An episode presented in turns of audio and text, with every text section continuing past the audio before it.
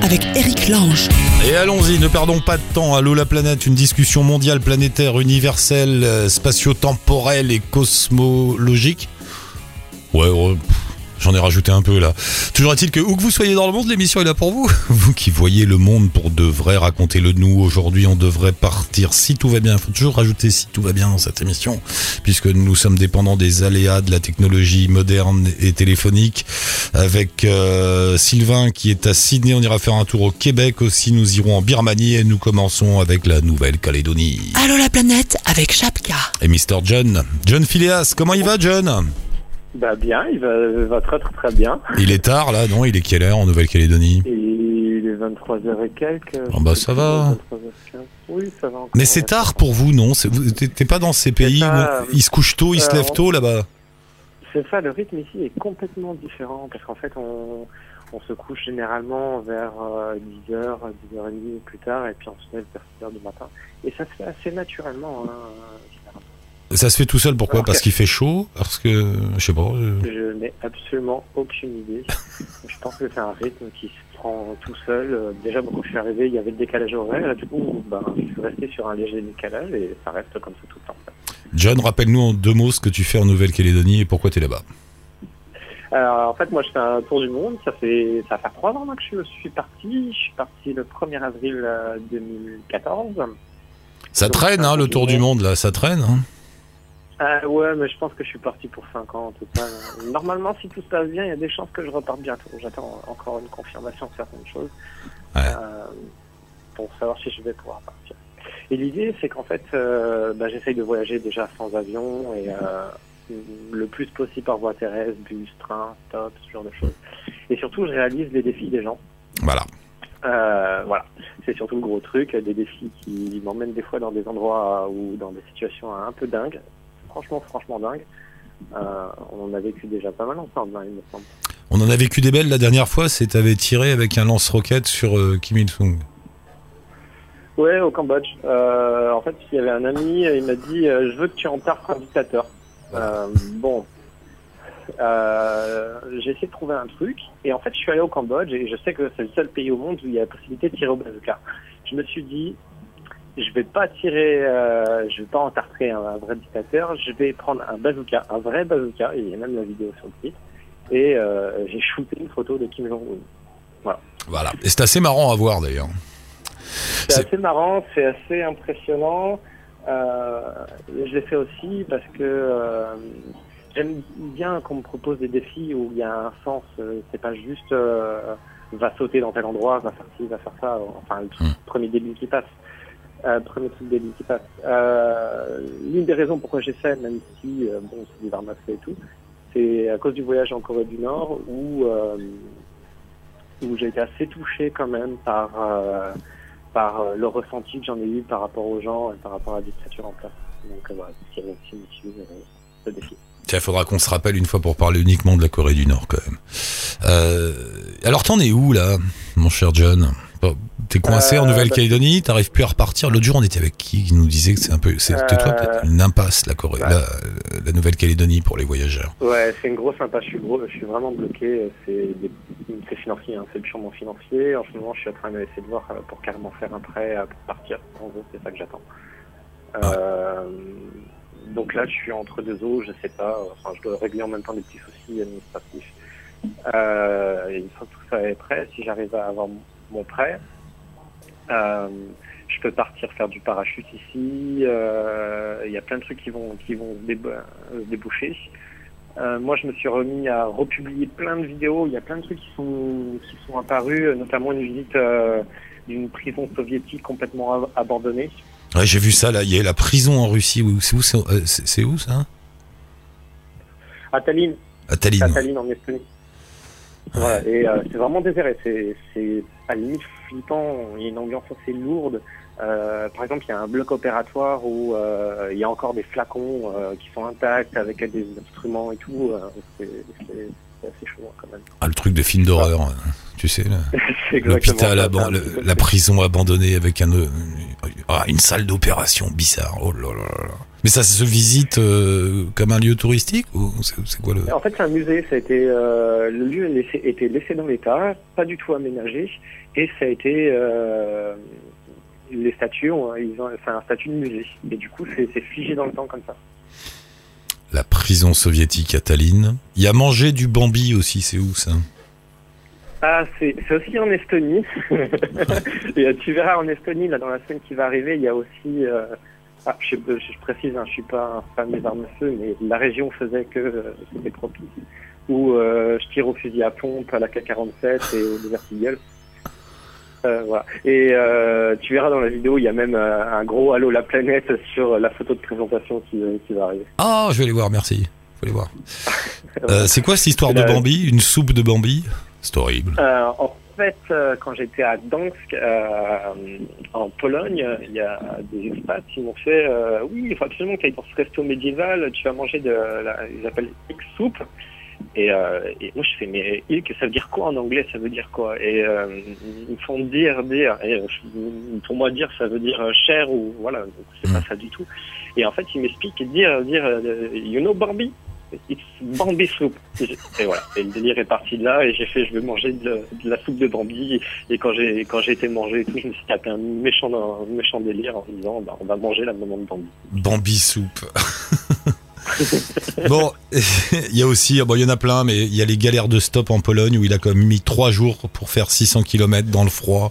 Vous verrez le John congelé. Euh, Voilà. Il y en a pas mal comme ça. Overthewindow.com, on met le lien bien sûr. Mais alors là, quand tu dis que tu te fais un prêt, c'est quoi? T'as appelé une banque pour demander des sous? Euh, non, mais en fait, je, je suis en train de voir pour faire un prêt étudiant. Un quoi? Un prêt étudiant. Ah, un prêt étudiant Mais ça, ça va marcher ça? Ah oui, oui, bah, je suis revenu étudiant. Ah, t'es étudiant, d'accord, excuse-moi. bah oui, il fallait bien que j'ai le statut, donc je me suis réinscrit à la fac pour, pour ça, quoi. Et bon, là, j'attends les réponses. On verra. Il n'y a rien de sûr encore.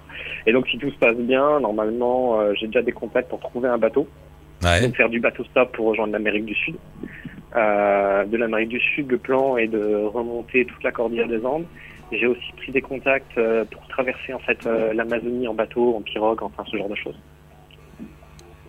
Euh, donc c'est la partie du Wesh qui me stresse le plus hein, parce que la, la région est pas toujours un petit peu restée, on va dire. Mhm. Voilà. Bon, alors donc, si vous avez, le pro- prochain rendez-vous, c'est vers l'Amérique du Sud si t'arrives à quitter le caillou. C'est ça. Et l'idée, bah, j'invite tout le monde à lancer des défis pour l'Amérique du Sud et l'Amérique du Nord. Allez sur le blog de John Phileas, overthewindow.com. Laissez-lui des défis pour euh, manger des piranhas ou je ne sais quoi. Et Et- surtout sur la page Facebook plus que le- Sur la page Facebook Ouais, D'accord. la. Bah, on met le lien aussi. Bon, bah, John, merci. euh, bonne route, bonne rien. chance. Et tiens-nous au courant, comme d'hab. J'espère te rappeler dans un bientôt. mois et tu seras plus sur le rocher. On sait jamais. Pas sur le caillou. Dans un mois, normalement, il y a des chances que je parte plutôt après la saison de cyclone, donc j'y serai encore, à mon avis. Ah, bon, bah, profite bien alors. Embrasse les autres. Il y a quelques auditeurs d'Allo la planète là-bas coincés comme toi sur le caillou. Vous êtes une petite communauté. Je vous embrasse tous. Salut John, à bientôt. Allez, Bye. bye. De la Nouvelle-Calédonie au Québec, c'est ça, on va au Québec, il n'y a qu'un pas. Alexandre? Oui, bon. Bonjour Alexandre, bienvenue. Allô? Oui, bienvenue Alexandre. Ouais, bonjour, comment ça va? Mais ça va bien Alexandre, t'es au Québec, c'est ça, je dis pas de bêtises, à Montréal? Euh, Non, je suis au Québec, effectivement, mais à Québec, euh, À dans Québec. la capitale nationale. Ça fait longtemps que t'es là-bas? Euh, ouais, ça fait depuis le mois de mars 2015, en fait, euh, je suis venu y faire mes études. Euh, depuis tout petit, je rêve de devenir pilote et donc euh, j'ai travaillé en France euh, pendant quelques temps en mécanique. J'ai passé un DUT en France. Ouais. Et une fois que j'ai eu assez d'argent, je me suis lancé dans la grande aventure. J'ai sauté le pas et je me suis installé au Québec où j'ai passé ma formation de pilote professionnel. Waouh Et maintenant t'es pilote? Absolument, maintenant je suis pilote. Alors sur le papier, maintenant en pratique, le, le fait de, de trouver du travail s'avère plus compliqué que prévu en fait, car le, mat- le, le marché est pas mal bloqué. Euh, c'est surtout réservé aux résidents ou aux citoyens canadiens. En fait, le problème c'est de passer, euh, de, de faire des contrats en fait de pilote pour passer aux États-Unis. étant donné qu'on n'a pas la green card, c'est très compliqué. Donc les étrangers en général euh, font des petits travaux à côté, de l'épandage, des choses comme ça. Mais alors t'es pilote, mais t'as pas d'avion. Voilà, c'est ça. Je suis pilote sans Oh, avion. mince. Oh mince, c'est con ça. Donc euh, du coup, le, le, le, le deal en ce moment, c'est que je continue de travailler dans mon ancien job, la conception mécanique, et euh, j'attends que le marché se débouche un peu. Puis en attendant, ça me permet aussi de gagner des points pour ma résidence. D'accord. Parce que t'en es où, et administrativement, là, avec les. Ça fait 2015, ça fait deux ans alors que t'es au Québec. Ouais. Alors en fait, j'ai été euh, pendant deux ans en, en permis d'études. Donc euh, qui me permettait déjà de travailler une vingtaine d'heures par semaine. Et au mois de novembre, j'ai transformé mon permis d'études en permis de travail, donc euh, avec le- ce qu'ils appellent le post-diplôme. Donc en fait, il s'agit de reprendre la durée de la durée de formation, la durée du temps de- d'études sur le territoire, et de la donner en permis de travail, ce qui fait que j'ai à peu près un an et demi, deux ans de permis de travail actuellement. Et à la suite de ça, je vais sûrement demander un PVT pour continuer à, à accumuler du temps, des heures de travail et puis de l'expérience aussi sur le territoire et me laisser le temps de faire une résidence permanente. Disons que c'est un sacré parcours pour, euh, pour pouvoir rester là-bas. hein. C'est. Faut avoir envie. Ouais, c'est ça. Non, c'est vrai que c'est euh, c'est comment dire assez compliqué quand on connaît pas. Il faut euh, il faut bien savoir s'entourer. La chance que j'ai, c'est d'être dans une école où il y a énormément de Français. Il y a une très grosse communauté française. Hmm. Donc euh, du coup, euh, on est tous à des niveaux plus ou moins avancés dans le dans notre parcours et euh, on s'entraide quoi. Qu'est-ce que t'aimes là-bas? Qu'est-ce que j'aime là-bas? Bah oui, pourquoi? Alors, Le, alors le Québec, pourquoi le Québec? Premièrement parce que le Canada en fait est le meilleur pays au monde au niveau de la formation aéronautique. Ah bon? Donc c'est un pays très réputé au niveau des formations données. Ensuite, le Québec, j'y avais déjà été euh, une fois grâce, euh, grâce à tes conseils indirectement d'ailleurs en 2012. En écoutant Allô la planète pendant mes études, j'avais pris goût au voyage et euh, j'avais fait mon stage de DUT, euh, de fin de DUT à Québec et j'avais adoré la- l'ambiance de la ville, la mentalité des gens, le monde du travail est assez différent de ce qu'on connaît en France. Il paraît. Et ça m'a- donné envie de, de continuer un peu, de me relancer un peu dans l'aventure. Ah, c'est à cause de nous alors Encore un? C'est ça, c'est c'est un, un peu de, un peu de votre faute, mais euh, franchement, je ne regrette pas une seconde. Alors il faut dire merci, Allô la planète. Enfin, je sais pas. Bah, merci Allô la planète, effectivement.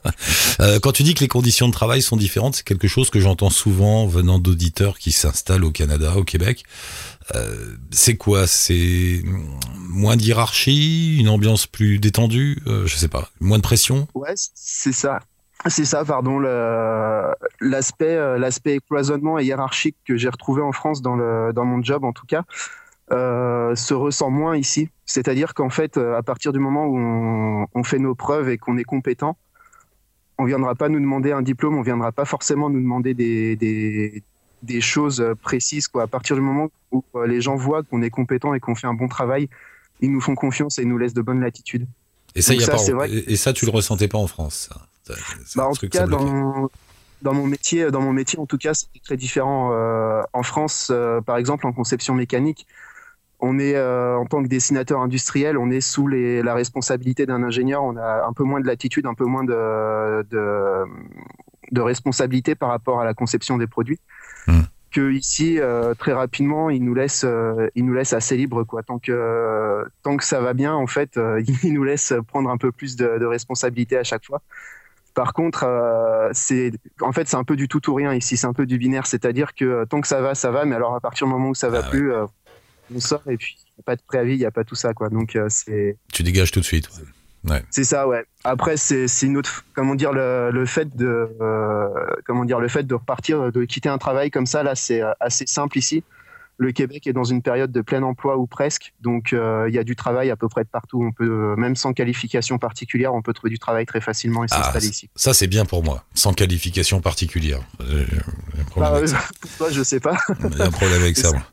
Euh, t'as- une famille ou, ou t'es tout seul? Euh, non, moi je suis, euh, je suis arrivé tout seul et ensuite euh, ma copine m'a rejoint au mois de septembre. Elle a fait une demande de PVT en France Ouais. et qui a été acceptée. Elle m'a rejoint au mois de septembre, donc on s'est installés tous les deux à 75 km au sud de Québec, pas loin de l'aéroport où j'ai fait ma formation et où je continue de chercher du travail. Ce qui fait que du coup, euh, on est dans notre petit cocon, on est tranquille et euh, tout va bien. je te demandais ça, toujours rapport à, à ce côté euh, plus cool, entre guillemets, euh, des Canadiens. Est-ce que ça marche aussi pour la vie de famille, par exemple, ou la vie tous les deux, ou la vie en dehors du boulot? Est-ce que c'est plus simple que- qu'ici, te semble-t-il?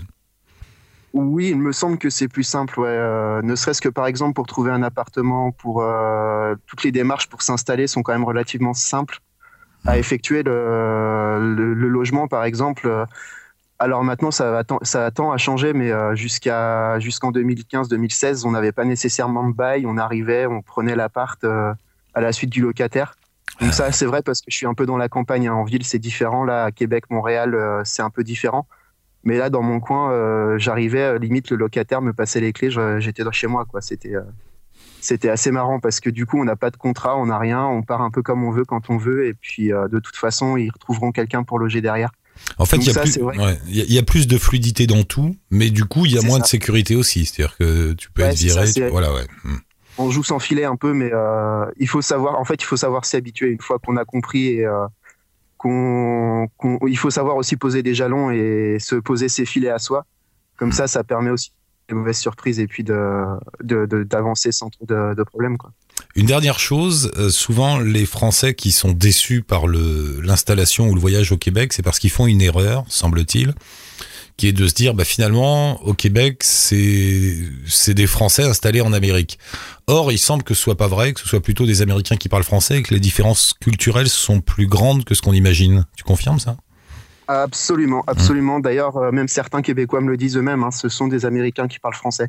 Mm. Le mode de vie est américain, la façon de, de penser, l'idéologie, tout ça, en fait, au niveau du marché du travail, au niveau du, du business, puisque maintenant, euh, en fait, il s'agit de business, euh, c'est absolument américain, quoi. C'est un peu, euh, c'est vrai que c'est un peu difficile de s'adapter à ça au début. Après, voilà, faut, faut venir sans, sans trop d'a priori et le savoir. Le plus important, c'est d'être prévenu à l'avance, en fait Ouais. de le savoir en arrivant et de se, de se préparer psychologiquement à ça. de pas faire l'erreur quoi. Ouais.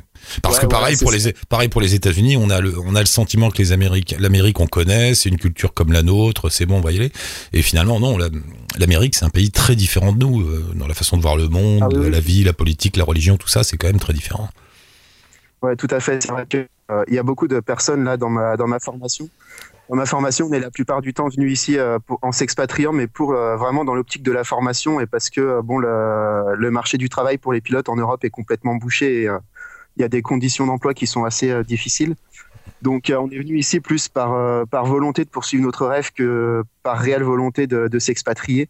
Mmh. Et il y a des, des étudiants à l'école qui le vivent très mal, cet aspect justement culture américaine avec ce que ça implique au niveau de notre formation, qui est des jeunes formations qui coûtent très cher. Euh, Il y, a des- il y a des conditions d'embauche derrière qui sont encore plus compliquées, qu'on nous vend pas nécessairement quand on arrive dans l'école. Forcément, ils nous disent pas, euh, ils nous disent pas venez faire votre formation, mais on vous emploiera pas derrière parce que c'est pas, c'est pas très intéressant. Mhm. Donc, euh, il, est, il est vrai que c'est compliqué, euh, c'est compliqué de venir s'installer ici si on n'est pas, si on n'est pas conscient de tout ça euh, en amont. Alexandre, merci beaucoup, il faut qu'on y aille. Je t'inscris dans le grand livre d'Allo la planète à Q comme Québec. Merci beaucoup à vous. Bonne continuation. Merci, à la prochaine. Salut grand- Alexandre, bye. Et nous quittons le Québec pour la Birmanie, c'est ça? Anso, bonjour, bienvenue. Bonjour Eric, Est-ce que- merci. Est-ce que Anso, c'est Anne-Sophie? Exactement, ouais, ouais, mais bon, tout le monde m'appelle Anso, donc euh, voilà, c'est Anso, c'est plus simple, mais c'est Anne-Sophie en effet. Bon, alors je vais dire Anso. T'es où là, Anso? T'es en Birmanie? Je suis en Birmanie, ouais. Je suis en fait dans le sud de la Birmanie, à Dawei, euh, donc au niveau de, au niveau de Bangkok en fait, c'est à peu près à la même latitude. Et là, c'est ben, mon dernier jour en Birmanie et demain justement, je traverse la frontière et je repars en Thaïlande.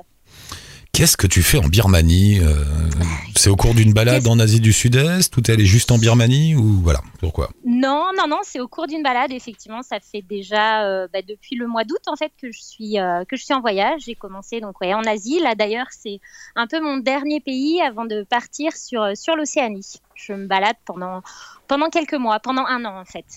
Et donc là, en Asie du Sud-Est, j'imagine, t'es allé au Laos, en Thaïlande, au Cambodge, des choses comme ça Voilà.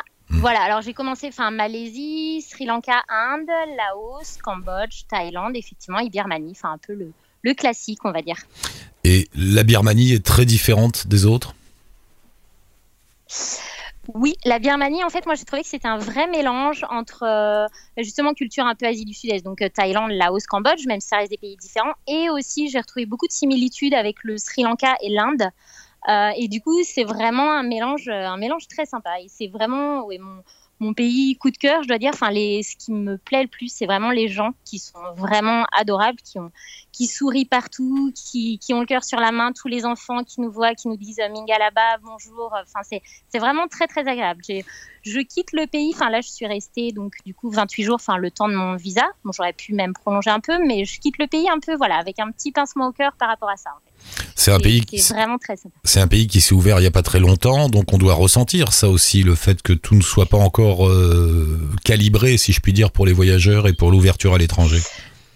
Tout à fait. Alors bon, des fois c'est un peu, euh, ça amène un petit challenge, on va dire, euh, au niveau du, du, voyage. Mais globalement, moi, on m'avait dit, oh, tu verras, la Birmanie c'est très compliqué c'est très compliqué. On trouve des bus partout. Alors bon, après, il faut parfois un peu s'asseoir sur, euh, sur son confort, mais euh, mais mais il y a quand même des coins effectivement. Donc bon, il y a un peu les grands classiques, enfin le lac Inle, Mandalay, euh, Yangon, Bagan, qui sont vraiment là où on retrouve beaucoup de touristes. Mais il y a encore effectivement quelques coins. Là, je vois, bah là, je suis dans le sud. Effectivement, à Dawei, il y a peu de gens encore qui, qui, qui sont là en fait. Donc ça, c'est vraiment agréable et c'est de voir effectivement que les, bah, les locaux apprécient vraiment de nous voir et voilà, ce qui je pense qui me plaît le plus, c'est voilà l'authenticité en fait euh, des Birmans, quoi, qui sont vraiment là, le cœur sur la main et euh, contrairement à, enfin moi en tout cas c'est mon ressenti par rapport par exemple à la Thaïlande où je trouvais que bah, les gens sont très gentils en Thaïlande, mais derrière on voit qu'ils attendent un peu notre argent. Moi, mmh. Moi, j'ai pas du tout ressenti ça. Enfin, les Birmans sont vraiment là pour aider. Et euh, même quand ils nous apportent un service, ils vont nous, je sais pas, nous emmener quelque part. Ils veulent surtout pas qu'on les paye en retour. Enfin, ils le font vraiment de façon gratuite et c'est super agréable. Est-ce que tu sens euh, le poids de la, de la dictature? Parce que c'est encore dirigé de face de par une, une main de fer par un par les militaires, la Birmanie. Est-ce qu'on ressent soit ça quand, quand on voyage? Est-ce que c'est quelque Alors, chose ben justement, ça c'est un peu difficile. C'est quelque chose qui me questionne en fait parce que je suis allée euh, donc plutôt dans le nord, enfin ouais, dans le nord de euh, dans l'État du, du Shan, le Shan State. Et c'est vrai que là en ce moment il y a des conflits. D'ailleurs, j'ai fait un trek là-bas et c'était un trek. bah, normalement, on peut faire des treks de trois jours, deux nuits. Et en ce moment, il n'y a plus que des treks de deux jours, une nuit qui sont qui sont disponibles. Et c'est vrai que ça m'a poser beaucoup de questions parce qu'on voit, enfin, les gens sont adorables d'un côté et de l'autre côté, c'est de se dire mais il y a des conflits entre ethnies. Donc euh, c'était assez ambivalent, je trouve, de, ce point de vue-là. Après, c'est vrai que le soir, on a fait le trek, par exemple, on est arrivé donc dans un village où euh, on a été accueilli entre guillemets par l'armée, euh, l'armée Shan. Donc au mmh. début, ça me posait un peu question en me disant mais moi, en tant que touriste, c'est un peu bizarre de me balader dans ces contrées, enfin, enfin dans ces dans ces endroits où les gens sont en conflit. Mais en même temps, au niveau de la population locale, on le ressent pas du tout. C'est vraiment bizarre en fait. D'un côté, d'arriver dans un village et d'avoir le checkpoint en fait de l'armée où les où les gens sont vraiment armés jusqu'aux dents. Enfin, ils sont. Euh, et d'un autre côté, de voir que, que voilà que les locaux sont très paisibles et ouais ouais ouais. Et c'est vrai qu'on a essayé, j'ai essayé d'en discuter un peu avec le guide, d'aborder un peu le sujet. On voit que c'est un sujet qui voilà, qui, qui, est un peu sensible, auquel euh, ils veulent pas trop, sur lequel ils veulent pas trop s'engager. Alors après, il y a aussi le conflit bah, des Rohingyas là en ce moment qui est plutôt du côté nord-ouest avec le Bangladesh où on parle effectivement quand on arrive à trouver des infos sur internet, enfin a priori c'est un vrai génocide, mais quand on en parle avec les Birmans, enfin c'est assez étonnant parce qu'ils ont l'air de se ranger du côté, enfin du côté du gouvernement même, parce que c'est un conflit quand même qui, qui s'attaque aux populations musulmanes. Et même en discutant avec des musulmans ici, bah, ils avaient l'air plutôt du côté du gouvernement en fait. Enfin donc c'est assez et c'est un peu le sens. C'est ah c'est bizarre. C'est on, est, on, se sent toujours un peu mal à l'aise hein, dans ces cas-là. Et, franchement, s'ils sont tous du côté gouvernement, c'est parce qu'ils osent pas non plus s'opposer au gouvernement. Il y a ça. Hein. On parle pas politique dans ces pays-là. Il y a peut-être ça. Il y a peut-être aussi le, peut-être et peut-être aussi le manque d'informations par rapport à ce qui se passe réellement. Et voilà le manque d'accès et ben le gouvernement leur dit ça. Donc euh, comme ils n'ont pas d'autres sources d'informations ben, ils s'en tiennent à, ces propos là en fait. Mais, euh, mais c'est vrai que pour ça c'est un peu le, le, voilà le côté où ça me laisse un peu sur ma faim entre guillemets où, où voilà il y a des fois je me dis mais est-ce que moi j'ai vraiment ma place dans ce pays en tant que touriste? En même temps, vraiment au quotidien, j'ai à aucun moment j'ai ressenti le fait que bah, j'étais quand même dans un pays où est en conflit et au contraire quoi. Enfin vraiment, ils accueillent les touristes vraiment à bras ouverts et ça c'est super agréable. Anso, il faut qu'on y aille. On va arrêter là pour aujourd'hui, mais je garde précieusement tes coordonnées. On sera. Alors donc, tu vas là, tu retournes à Bangkok, tu te reposes un peu et direction l'Océanie. C'est-à-dire, tu vas en Australie, tu vas. euh, Voilà, Australie, Nouvelle-Calédonie, Nouvelle-Zélande, Tahiti, puis après l'Amérique du Sud. Donc, Oh, ben on a le temps de se reparler alors. Oui, Ouais, ouais, ouais, je voyage jusqu'au mois d'août, donc ça va. C'est bien. Bon bah super Anso, on reste en contact. Je mets un lien. T'as un blog? Oui, je vois que t'as un blog. Hein. Un Ouais, blog ouais, Anso Tour. Euh, on met le lien sur notre blog à nous. Et puis bonne route à toi. Tiens-nous au courant et on se rappelle bientôt. D'accord, super. Ben, merci beaucoup. Merci Anso, à Au bientôt. revoir. Et c'est fini pour aujourd'hui, on se retrouve très bientôt pour un nouveau numéro d'Allo la planète. Je vous attends bien sûr sur la page Facebook d'Allo la planète ou ici sur le blog. Vous laissez vos coordonnées, vos messages, vos liens, tout ce que vous voulez, vos photos aussi, je suis très fan de photos. Et euh, on se retrouve très vite et c'est nous qui vous rappelons, ne vous inquiétez pas. Ciao touti, bonne route.